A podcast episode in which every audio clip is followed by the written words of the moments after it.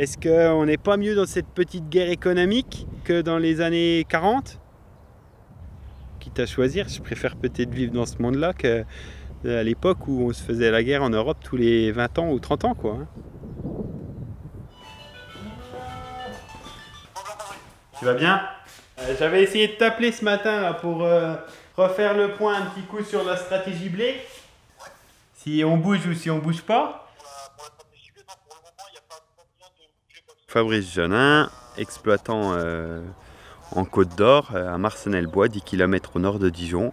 Donc je suis exploitant sur une, exploitation avec 5 associés en grande culture. Je suis aussi président des jeunes agriculteurs de Bourgogne et je suis aussi adhérent à la FNSEA.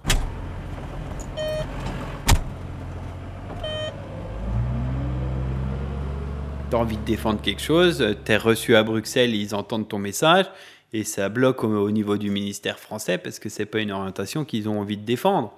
Et, des fois, on est d'accord avec le ministère euh, français, et c'est en Europe où ils veulent pas entendre cette position-là. C'est de la gymnastique, des fois, assez compliqué. Après, c'est le jeu de Bruxelles où euh, tout fonctionne comme ça, beaucoup, beaucoup de lobbying, et celui qui n'y est pas, euh, c'est celui qui fait pas passer son message. Hein. Ce qui est à nous là, c'est tout ce que vous voyez euh, en marron, qui n'est pas encore semé. Ça fait 800 hectares à peu près. à peu près 1000 euh, terrains de foot, je crois. On est plutôt euh, parmi les grosses exploitations de la région. Une année normale, on peut faire entre 800 000 euros de chiffre d'affaires et 1 million, sans compter les aides européennes. 200 000 euros d'être PAC. On se disait clairement en 2013, il va y avoir une nouvelle négociation de la PAC. Les exploitations comme nous, céréalières, on va être euh, certainement dans l'œil du cyclone. après, fondamentalement, si les prix des céréales euh, restent élevés, moi je suis le premier à dire tant mieux. J'ai des aides PAC en moins. Euh, à la fin, ce qui compte, moi, c'est le résultat. Et on pourra plus me dire que je tire mon revenu de subvention ou de machin.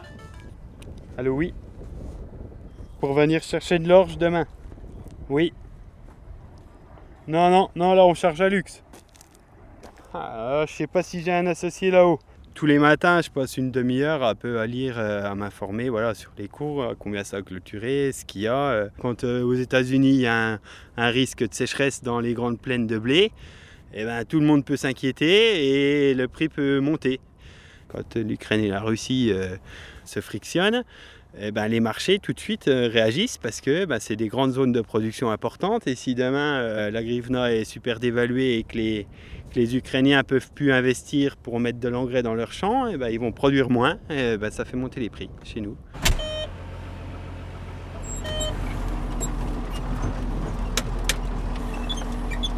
Il y a deux boîtiers différents, un boîtier qui est l'ordinateur du pulvérisateur et le deuxième écran c'est euh, l'écran euh, de guidage par satellite.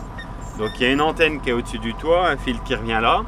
Et euh, ça, ça va nous être capable de situer le tracteur où il est dans le champ et de nous dire où on est passé et quand est-ce qu'il faudra couper les tronçons du pulvérisateur précisément par rapport à un positionnement GPS. Si on veut euh, les appeler euh, pesticides, euh, c'est qu'on a une vision négative. Est-ce que les gens parlent des, antibiotiques comme des pesticides? Les produits phytosanitaires ne sont pas plus différents d'un antibiotique ou d'un médicament.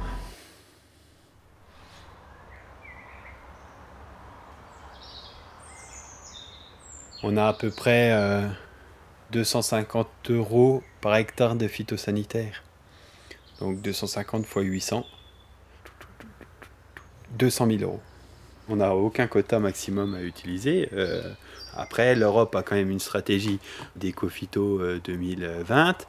Euh, le but, c'est de faire baisser les phytos. Alors, au départ, on disait moins 50%, euh, notamment la France avec le Grenelle. Aujourd'hui, ils se sont aperçus que produire autant, parce que l'Europe a quand même envie de produire autant, en utilisant 50% de phyto de moins, on ne sait pas le faire aujourd'hui. Il y a des variétés qui sont plus ou moins tolérantes aux maladies, mais souvent ces variétés-là, elles, peuvent être moins productives. Les bio notamment utilisent plutôt des vieilles variétés qui sont bien plus tolérantes aux maladies, font aussi que les peuplements sont moins élevés. Pour que euh, du blé soit moins malade, il faudrait qu'il y ait moins de plantes au mètre carré. Donc nous, vu qu'on est dans la recherche de l'optimal de rendement, eh ben, on a un nombre de peuplements optimal, donc ça veut dire qu'il favorise plutôt euh, des maladies. Donc pour lutter contre ça, eh ben, il faut mettre des produits. Ouais Vincent, il y a les 150 tonnes d'orge de printemps à sortir. Ils en avaient besoin pour charger un bateau à Panille. Et je sais pas ce qui se passe, les blés de pois, on dirait qu'ils n'ont pas eu d'azote. Ils sont verts clairs, euh, je sais pas pourquoi, ils sont pas bien. Il y a 50% on est un peu au niveau de la Bourgogne qui part à l'exportation. Euh, la moitié des blés produits ici partent à l'exportation. Hors UE, au Maghreb. L'Europe est quand même un des grands bassins producteurs agricoles. Ou si on prend que la France, c'est quand même euh, ce qui fait partie de notre équilibre euh, commercial, hein, les exportations directes de céréales.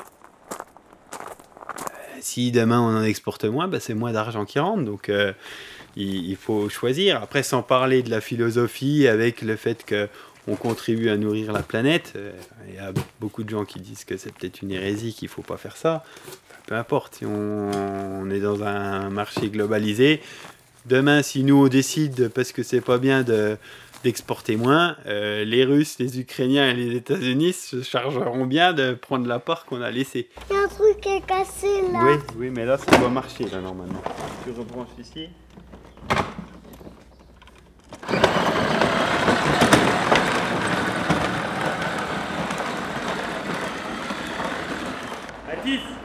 Mathis Mathis Va là-bas, va là-bas. Va vers chez nous. Va jouer là-bas, fonce si on prend la culture du pois, il y a eu une aide supplémentaire. Il y a eu pendant trois ans hein, une enveloppe euh, de 40 millions d'euros par an. Donc on prenait l'enveloppe de 40 millions, divisé par le nombre d'hectares, ça donnait cette aide supplémentaire qu'on donnait aux agriculteurs. Le pois est intéressant parce qu'il a la spécificité euh, des légumineuses de capter l'azote de l'air. Au lieu de mettre de l'engrais, on va dire chimique ou organique, eh ben, on va profiter de l'azote qui est dans l'air. Et en plus, on peut enrichir le sol pour la culture suivante. C'était incitatif, mais malgré tout, ça n'amenait pas autant de rentabilité que du colza. Il y a des gens qui sont idéalistes et qui se disent il faut le faire parce que euh, voilà, mais il y en a plein, euh, si c'est pas rentable, qui ne le feront pas. Un agriculteur, c'est pas un philanthrope quoi. S'il risque, il peut pas le supporter, il va pas le prendre.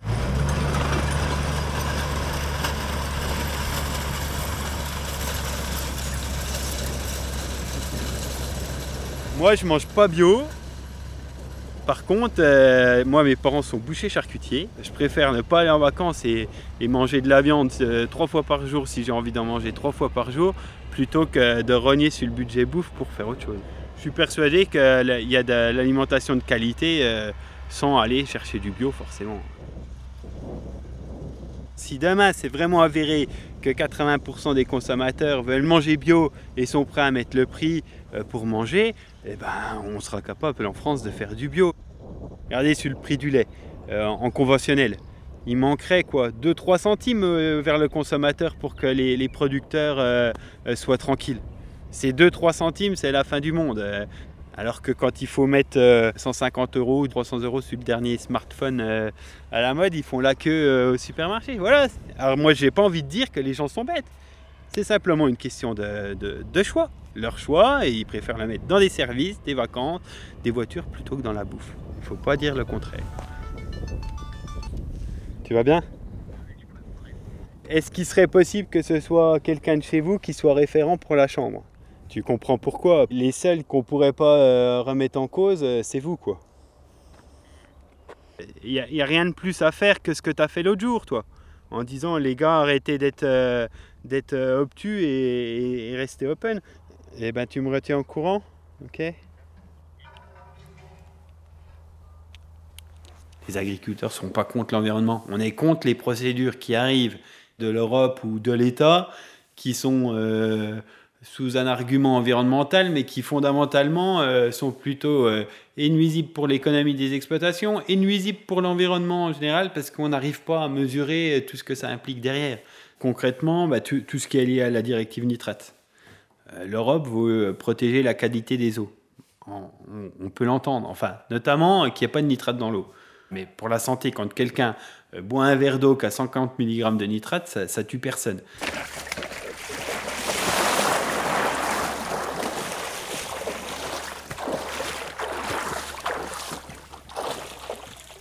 Moi, je comprends que l'Europe, ils sont obligés de faire des choses qu'ils peuvent contrôler, mais si on voulait réellement euh, avoir un meilleur impact sur l'environnement, bah, ce n'est pas d'une dose qu'il faudrait parler. Il faudrait qu'on nous accompagne pour que techniquement, euh, l'azote qu'on va importer dans les champs soit euh, mise de manière plus efficace, qu'on ait plus de compétences techniques pour que ce soit mieux utilisé par les plantes et qu'il en reste moins dans l'eau. Voilà, ça, ça serait pragmatique. Aujourd'hui, euh, c'est une mesure qui tombe, euh, il faut en mettre moins, comme ça on estime que ça polluera moins. Mais si c'est mis au même moment, eh ben, ça pollue plus.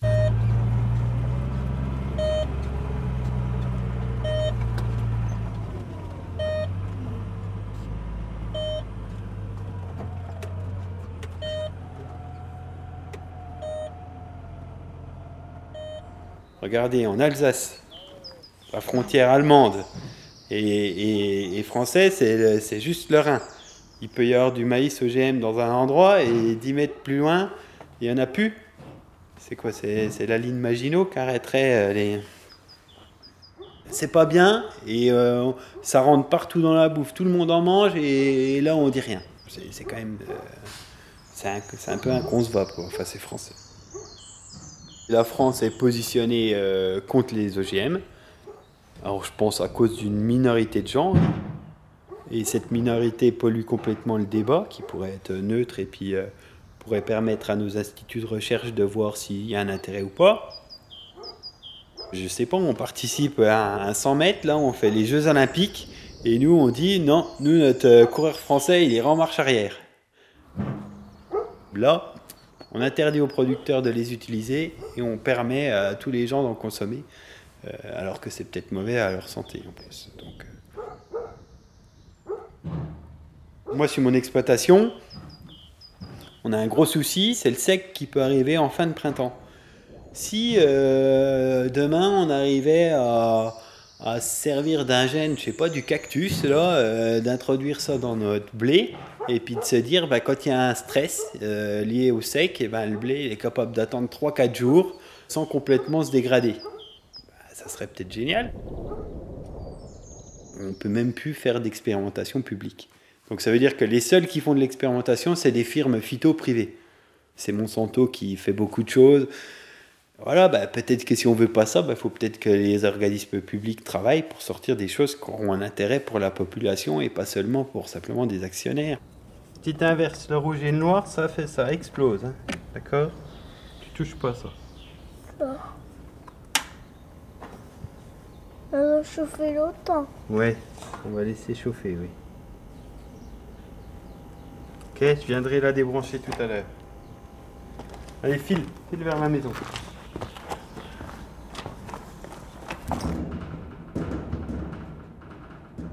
Il n'y a personne qui pose un coup de gueule à Bruxelles.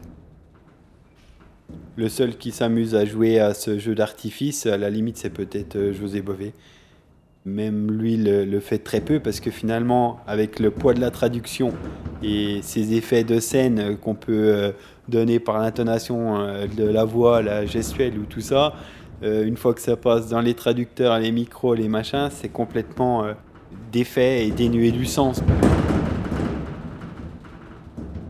J'ai l'impression qu'à Bruxelles, le côté, le clivage droite-gauche qu'on connaît beaucoup chez nous, il est lissé quand même. Euh, j'ai l'impression qu'ils sont capables, pour défendre les intérêts euh, d'une politique française, de passer au-dessus de ces clivages gauche-droite. Ce qu'il faut, c'est trouver la personne qui est compétente sur le sujet pour nous écouter et qui est capable d'aller la défendre à, à Bruxelles.